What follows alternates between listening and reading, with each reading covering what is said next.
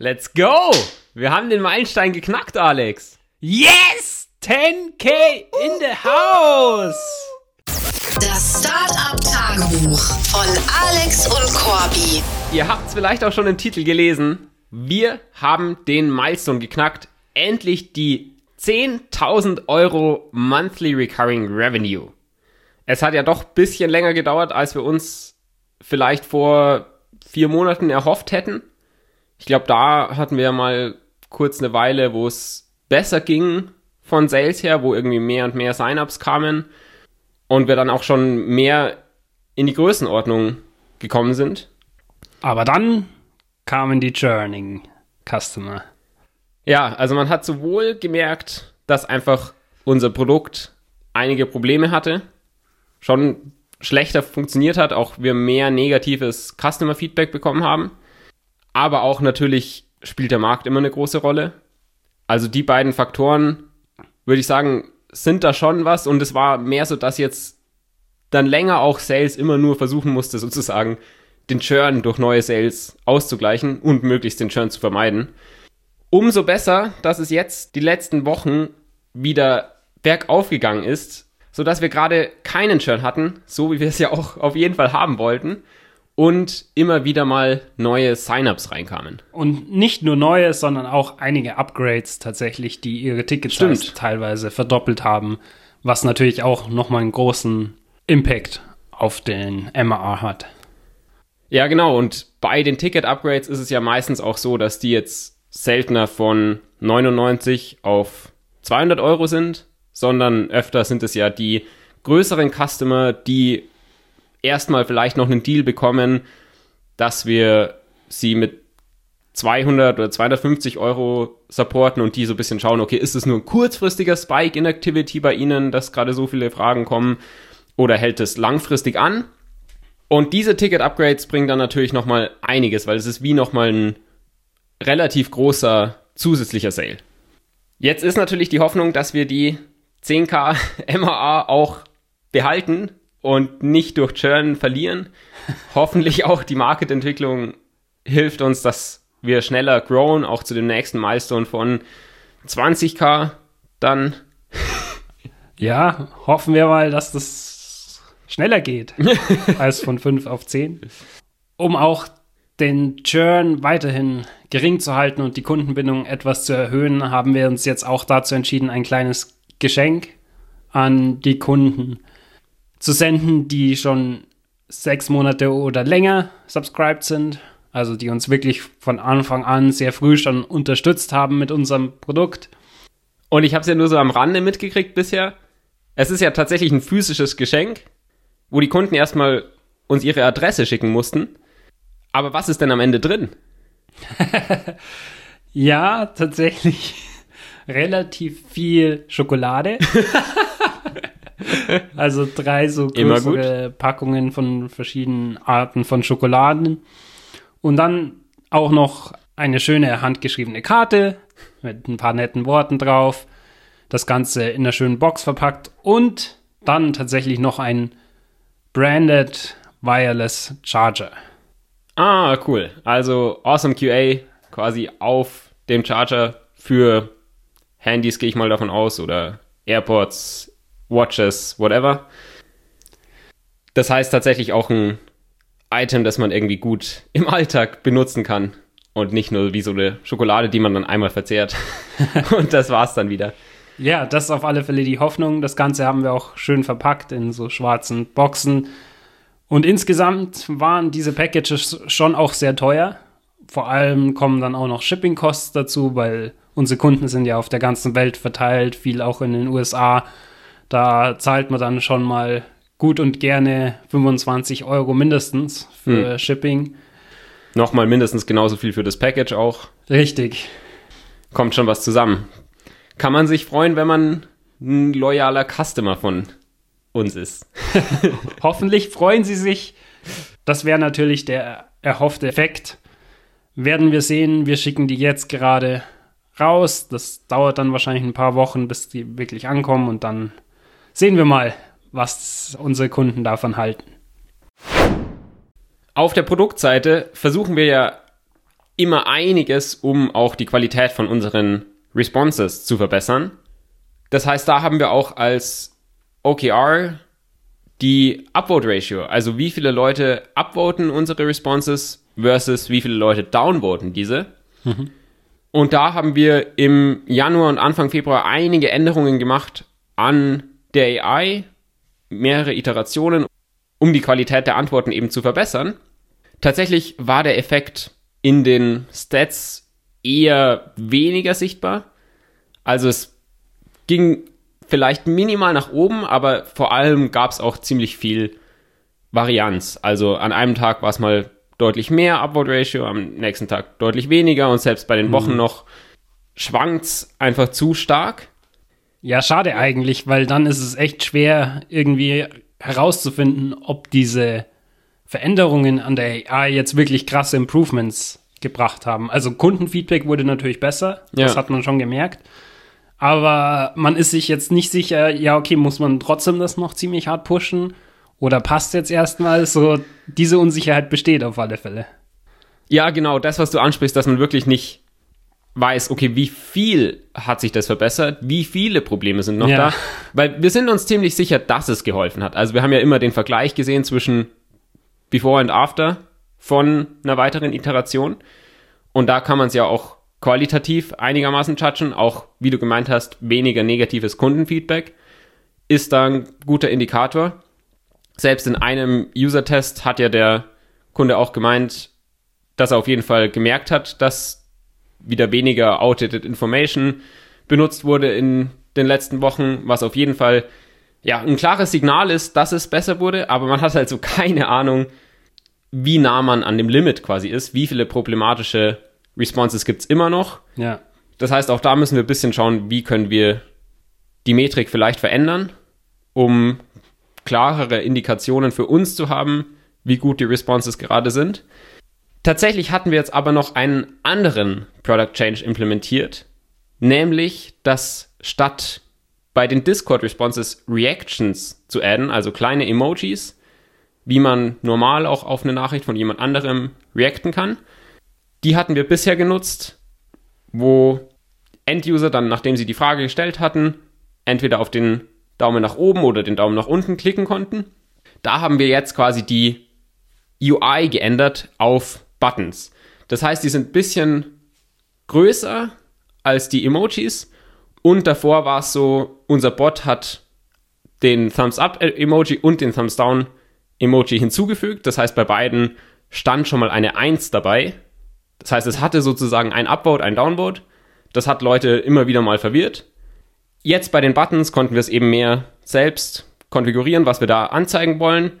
Und da steht erstmal am Anfang ein Daumen nach oben und ein Daumen nach unten ohne jegliche Zahl, solange noch niemand gewotet hat. Das haben wir vor zwei Wochen implementiert und released. Und tatsächlich, man möchte es nicht glauben, aber das hatte einen zehnmal stärkeren Effekt in der Statistik, wie viel von unseren Responses upvoted wurden, verglichen zu all den AI-Iterations, die wir gemacht haben. Plötzlich gibt es viel, Hä? viel weniger Downvotes und mehr Upvotes. Also in beide Richtungen wurde es tatsächlich gepusht. Nur dadurch, dass die UI quasi geändert wurde. Das ist echt sehr überraschend und auch ein bisschen komisch. Also man mag es irgendwie gar nicht wirklich glauben. Also bei mir kommt da nur der Gedanke auf, ja, hä, haben wir vielleicht irgendwie einen Fehler drin in der in Berechnung ja. der Statistiken, genau. Aber du hast es ja auch nochmal kontrolliert. Es scheint echt so zu sein, dass dadurch Leute mehr voten. Ja, wir haben schon so ein bisschen Hypothesen, dass man vielleicht als User weniger likely ist, jetzt den Downvote als erster zu pushen, während davor quasi schon ein Downvote von dem Bot gegeben wurde, dass es vielleicht ein bisschen leichter ist, aber das ist komplett auch bei den Haaren herbeigezogen, ja. all diese Erklärungen, die man sich da ausdenken kann. Also wir haben da null Erklärung, wieso das der Fall ist. Tatsächlich macht es für unsere OKRs ein bisschen einfach dieses Quartal, weil ich meine, damit haben wir plötzlich die Upload-Ratio so gepusht, dass wir das OKR ziemlich schnell erreichen aber halt nicht durch die wirklichen AI-Changes, Genau. sondern durch so einen Product Change, der das nur das Rating-System anders anzeigt im Endeffekt. Das ist typisches Problem mit den OKRs. Ja. Man kann sie gamen, wir haben sie jetzt noch nicht mal aktiv gegamed, aber es ist halt passiert. Im Endeffekt heißt es, der Fehler ist einfach in der Metrik, die wir benutzt haben für das OKR. Das heißt, stattdessen müssen wir irgendwie schauen, dass wir was finden wie, dass wir zum Beispiel nur die Votes von den Moderatoren zählen. Ja. Irgendwas in die Richtung. Das ist Aber es ist schwierig. Ja, Also, genau. Es ist super schwer in unserem Use Case da eine gute äh, Metric zu finden, wie gut unsere Antworten wirklich performen. Aber das wäre wahrscheinlich für die nächsten OKRs wichtig, dass sich Ja. da Engineering ein bisschen hinsetzt, davor schon mal vor der Definition ein bisschen Analysen macht, welche Metriken dann vielleicht Sinn machen könnten. Weil so bringt uns das überhaupt nicht, so ein Key Result drinnen zu haben. Ja. Aber gleichzeitig wollen wir ja unbedingt diese Metrik der Qualität der Antworten haben, weil es ja wirklich so wichtig für unser Produkt ist. Sobald das irgendwie ins Negative schwankt, journalen unsere Customer sofort. Und solange es positiv bleibt, bleiben sie auch gerne mit uns. Ja, und gleichzeitig wollen wir auch noch mehr und mehr machen, um das weiter zu verbessern. Und wenn wir irgendwie nicht wirklich sehen, ja, verbessert es tatsächlich was, ist es sehr, sehr schwer. Sehr ähnlich ist es tatsächlich auch bei einem anderen OKR, nämlich unserer Onboarding Rate. Also da tracken wir quasi, wie viele von den Kunden, die unseren Bot ausprobieren und installieren, completen dann auch das Onboarding. Also damit der Bot am Ende im Discord funktioniert, muss man ihn zuerst installieren und dann drei Schritte bei unserer Website durchgehen, konfigurieren quasi, schauen, dass alles passt und das Training von der AI starten. Und das macht natürlich nicht jeder, also wie bei jeglichen Checkout-Prozess oder so User-Prozessen gibt es dann natürlich Dropout-Rates. Und wir haben eben als OKR hinzugefügt, wir wollen versuchen, den Anteil an Leuten, die dieses Onboarding auch tatsächlich bis zum Ende durchführen, möglichst stark zu optimieren. Und da waren wir dann auch bei einer Größenordnung von 70, 80 Prozent, die das dann tatsächlich durchgeführt haben. Und jetzt gab es plötzlich den Mega-Drop in den letzten ein, zwei Wochen auf plötzlich 38 Prozent. Crazy. Das heißt, da fragt man sich natürlich erstmal mega, weil ja, was, was ist da passiert? Und es gibt aber einen sehr großen Change, den wir gemacht haben, nämlich haben wir Werbung auf TopGG geschalten, einer Plattform, wo man Bots finden kann, was natürlich an sich sehr gut ist, weil es eine Discord-Native-Plattform ist und das ja genau unser Space ist sozusagen. Und da kamen tatsächlich auch sehr viele Sign-ups rein. Das Problem ist dabei natürlich, Leute, die den Bot auf TopGG sehen, die wollen das vielleicht einfach mal ausprobieren, sehen irgendein interessantes Produkt, schauen vielleicht mal, was so passiert, wenn sie es installieren. Sobald sie ein Onboarding machen müssen, denken sie sich so, okay, ja, whatever. Während andere Leute, viele von unseren Neukunden sehen ja erst unseren Bot auf einem anderen Discord, wissen schon, was er macht und sind dann viel mehr invested. Also gehen wirklich mit dem Ziel rein, ja, sie wollen das vielleicht auch nutzen.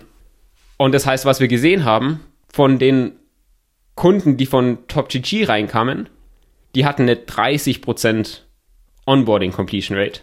Also extrem low, während halt während der Kampagne auch noch die anderen Leute, die jetzt nicht durch TopGG auf den Bot kamen, ihre alte Onboarding Ratio immer noch hatten. Also auch da sehen wir wieder mega, wie halt ein Key Result nicht einfach direkt so aussagekräftig ist. An sich denkt man ja, wir wollen ja, dass möglichst viele Kunden das completen, das Ja. Onboarding, aber es wird halt trotzdem mega beeinflusst dadurch, was für eine Art von Kunde reinkommt. Und plötzlich können wir die Onboarding Rate steuern dadurch, wie viele Top-GG-Ads wir schalten.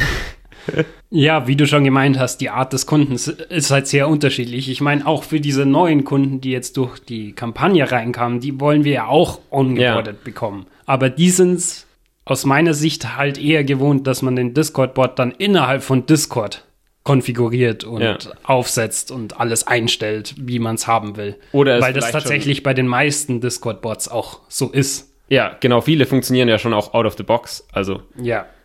die erstellen dann einfach von alleine einen Channel vielleicht, wo sie funktionieren und dann kann man halt noch ein bisschen was tweaken. Aber wenige, dadurch, dass die meisten ja auch so eine sehr einfache Funktionalität haben, macht der Prozess ja auch mehr Sinn. Und wie du schon gemeint hast, dadurch, dass sie es dann gewohnt sind, die Kunden von anderen Discord-Bots, dass man es einfach nur installiert und dann mal weiterschaut, machen natürlich nicht so viele Leute dann tatsächlich diesen Onboarding-Prozess auf unserer Website. Ja, das heißt auch, OKRs sind halt so ein Thema, was immer weiter evolved, wo wir wieder schauen müssen, ja, wie können wir das dann anpassen, unsere Ja. Ziele, unsere Metriken, die wir tracken und optimieren. Aber ist was Spannendes, finde ich auch, was zum Gründungsjourney dazugehört. Ja, so gefühlt für uns als Gründer sind sie schon ziemlicher Painpoint, die OKRs. Weil ich meine, wir sind uns ziemlich bewusst, wo die Reise hingehen soll und da eben nur die richtigen Metriken für alles zu finden, ist eben sehr schwer. Allerdings gibt es eben auch Sachen, wie zum Beispiel diese Upvote-Ratio, Ja. die wir unbedingt auch messen sollten irgendwie und eine Metrik finden sollten, wie wir es messen können, gut. Und da helfen die OKRs schon, dass sie uns ein bisschen pushen, da Richtig. die richtige Metrik zu finden. Auf alle Fälle. Und dann natürlich auch noch der große Faktor, dass man den Mitarbeitern einfach mitgibt, worauf es jetzt ankommt in dem Quartal. Ja. So viel zu dieser Woche. Nächste Woche geht's für dich nach Denver. Bist du hyped? Oh yes! Ich meine, so muss ich mich zumindest präsentieren. Tatsächlich habe ich jetzt nicht so viel Lust, äh, wieder mit 100 Leuten zu sprechen. Dann auch noch Jetlag natürlich und so weiter. Aber dadurch, dass ich schon geringe Erwartungen habe, wird sicherlich besser werden, als ich es mir jetzt im Vorhinein vorstelle. Ja, auch mega große Konferenz dort. Also du bist ja auch signed up für, weiß nicht, 40, 50 Ja, verschiedene über 50 Side-Events. Events mittlerweile schon. Mega krass. Also man kann ja gar nicht zu allen hingehen. Das heißt, man muss erstmal wieder planen, wo hat man Zeit dafür, was ist vielleicht wichtig, wo haben wir Kontakte, mit denen wir vielleicht sprechen wollen und so weiter. Und dann will man natürlich auch mit einigen neuen Leuten sprechen. Also ich kann es völlig nachvollziehen, weil es auch immer mega Stress ist. Ich hoffe wirklich sehr stark, dass du nicht wieder komplett krank zurückkommst, wie sonst schon von vielen Konferenzen. Das hoffe ich auch, ja. Damit ich dann auch meine Sportroutine nicht verliere. Oh yeah.